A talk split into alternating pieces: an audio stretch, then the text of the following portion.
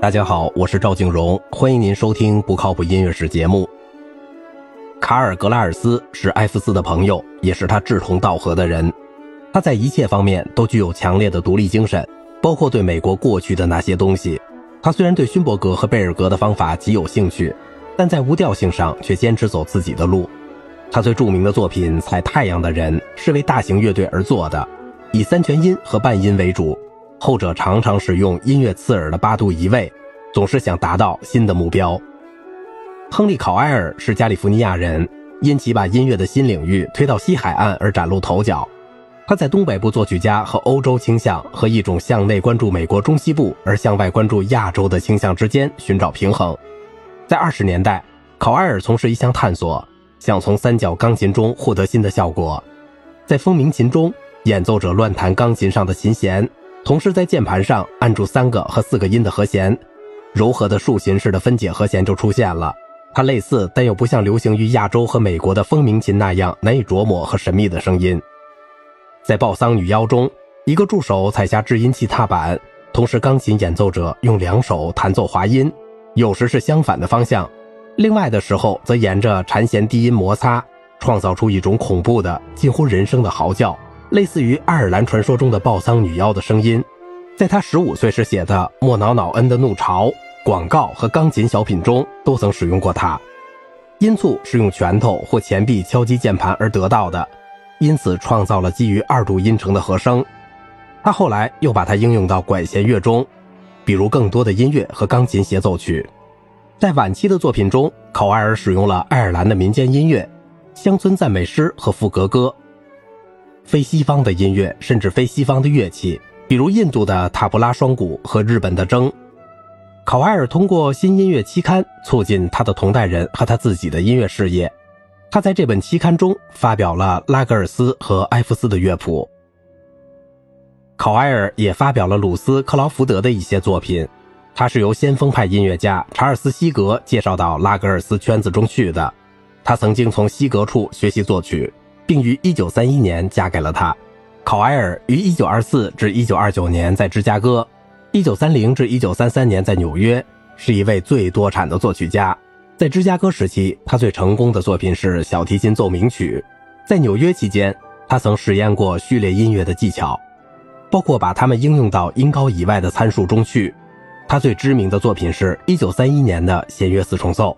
后来，他又同作家卡尔桑德堡和民歌专家约翰和阿兰洛麦斯克合作，从田野录音中编辑美国民歌。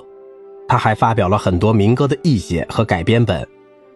他在其中非常忠实于歌曲的地方背景。埃德加·瓦雷兹生于法国，在法国和布拉格从事短期的作曲工作以及早期与当代音乐的指挥之后，于1915年移居纽约。除了在欧洲短期逗留之外，他的余生一直在纽约度过。瓦雷兹以其第一首重要的作品而在他移居国受到关注，这就是《新世界》。它的不完整的旋律和松散的结构透露出他同德彪西的联系。他认识德彪西，而德彪西也赞许他的独立精神。尤其甚者，《新世界》还指明了瓦雷兹未来作品的方向。比起主题及其发展，他更关心的是对音响质量的控制。随后就是一系列的作品，奠定了新的创作日程。奉献、折光、缩镜、巴蕊枝、整体、电离和赤道，在这些作品中，瓦雷兹的目的在于把作曲从常规的旋律、和声、节拍、规则的律动、反复出现的拍子和传统的配器法中解放出来。在他的想象中，代替他们的是个别的大块的器乐组合，成为有组织音响的原材料。在二十年代的作品中，没有音高的打击乐音响和音高。大多数是由缠绕、碰撞、平衡、交叉、吸引、排斥、加速、减速、结合、分裂、结晶、渗透以及音域、音量和音色的扩大和缩小来演奏。各种各样的打击乐器，有些来自非西方文化，另一些，比如汽笛，来自城市生活，在这些作品中起到了关键的作用，与管弦乐器平等的独立行动。整体中的两小节显示了音高、时值、音区、力度和乐器色彩如何相互影响。这部作品从第一小节开始就是降 E 调的单簧管吹起了降 B 音，现在它两边的音高级 A 和 B 在短笛中与之相撞，同时降 B 调单簧管又增加了一个降 E 音。片刻以后，这些持续音又由加弱音器的长号更多的半音音程同时加入，C 对 B，E 对降 E。同时，木管乐器中的九度由长号中的九度所对抗和抵消，降 E 调单簧管的降 B 音继续成为中心，但很快就让位给小号，小号继续吹奏来装饰它。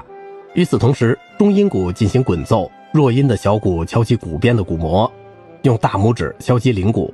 呈现出他们自身特有的节拍段落的形式。后来，一段号角华彩突然插入，像埃夫斯那样进入了无主题的环境。在这几个持续不断爆发惊叹和喊叫的环境中，很少有松弛的时刻。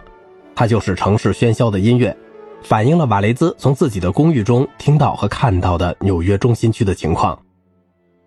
好了，今天的节目就到这里了。